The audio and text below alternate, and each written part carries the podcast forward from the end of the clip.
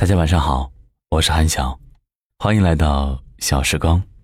今天带来的这篇文章：人生如果没有梦想，那跟咸鱼有什么区别？为了激励自己业余积极创作，我在 QQ 签名上写下了这样一句话：人生如果没有梦想，那跟咸鱼有什么区别？许多朋友给我点赞。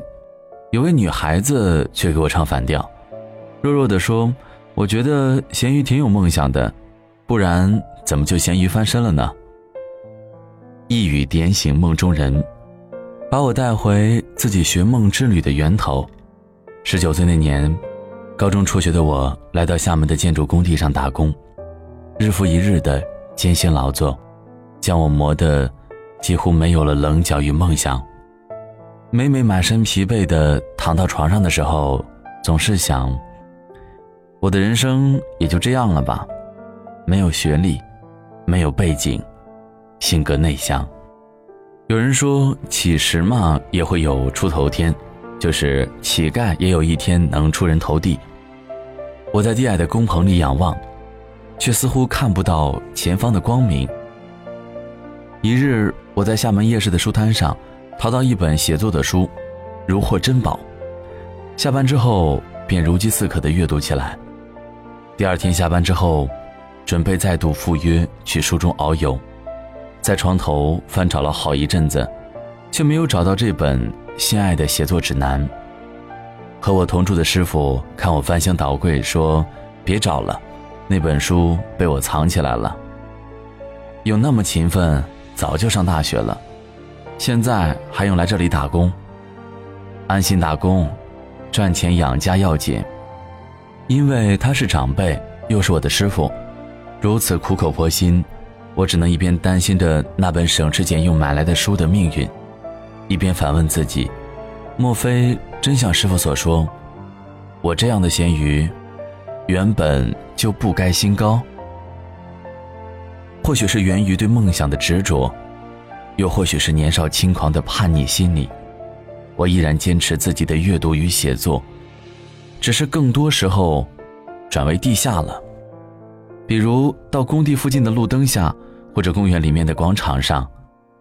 夜晚来临，我就寻找有灯光的地方，偷偷的揣上纸笔，或者是街边淘来的书，坚持读写。半年后，我的坚持。逐渐有了小小收获。每当得知文章刊登的消息，我都欣喜若狂，哪怕它只是一块豆腐干，一则简短的资讯而已。然而，我的文学热情，却经常遭遇来自身边的尴尬。曾经，我把刊有自己文章的样报拿给工友看，想一起分享这份喜悦，结果几日后想要回报纸时，才知道他早已被工友。当了厕纸。另一次，一位热心的工友帮我炫耀一本刊有我散文习作的《黄河文学》，结果这本杂志被工友们哄抢而去。几天流转，这本回到我手中刊物已被摧残得面目全非。那时的我，是又心疼又无奈，只好苦笑。这怪不得工友，生活的粗糙让他们无暇顾及这些细节。而我，也只能坚持自己的另类，用文学给自己取暖，让精神层面不再荒芜。也许是我蜗牛般的勤奋，终于等来了机会之神的眷顾。二零零五年的那个夏天，挥汗如雨的我，正在简易木梯上面安装天花板时，接到了一位中学老师打来的电话，问我是否有兴趣去北京发展。虽然那个时候还并不知道文案策划是做什么的，只是听说可以用电脑，从事的又是文字相关的工作，我就已经兴奋不已了。从南到北，一路辗转走到现在，我已从一个初级文案成功向营销总监转身，业余仍然坚持创作，已出了自己的散文集，《漂泊是条青春的河》。虽然写作已不是谋生的初级需求，但是我依然告诉自己，不要忘记走过的每一个艰苦的日子，要感恩写作，工作之余，在窗口俯瞰北京站熙熙攘攘的人流时，我总会生出一些感慨。偶然间，我想到了“咸鱼”一称的由来。据说，以前的香港是渔港，渔民出海打鱼，没有什么先进设备，更没有冰，也就没有冰鲜鱼。但渔民们又想多捕鱼，于是他们会把先捕上来的鱼用大量的盐腌着，不让鱼发臭。等渔民回港时，鱼已被腌制多时，就跟木乃伊似的。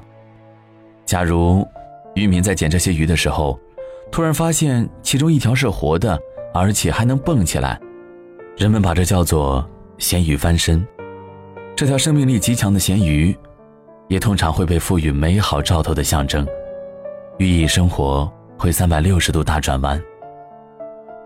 是啊，咸鱼也可以有梦。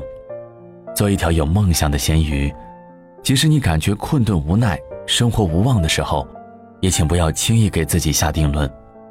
只要有梦，就要一点一滴勇敢去追。其实很多时候，成功也需要峰回路转，才能柳暗花明。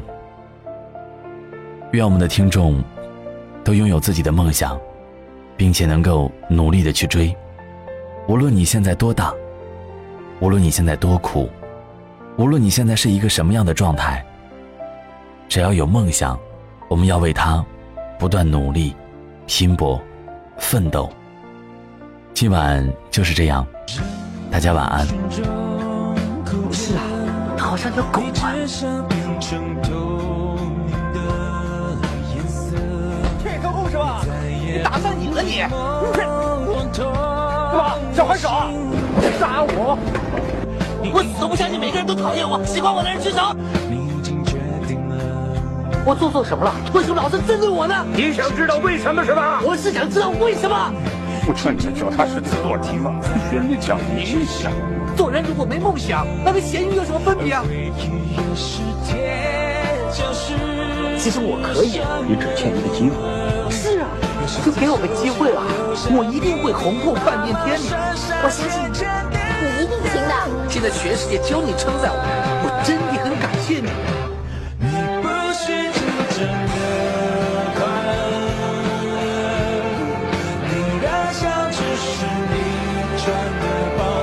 一定会成为一个很出色的坐台小姐。多谢，一定会成为一个很出色的索马龙娜的。多谢。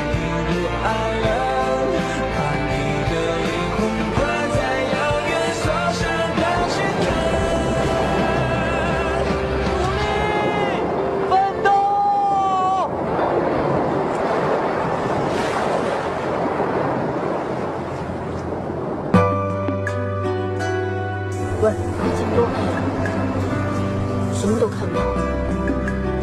不是了，天亮之后就很漂亮。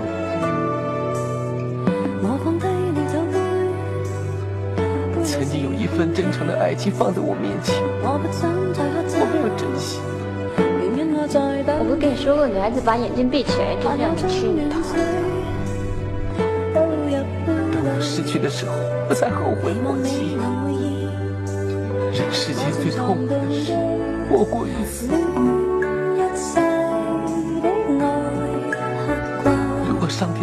我一个再来一次的机会，我会对那个女孩子说三个字：我要你啊！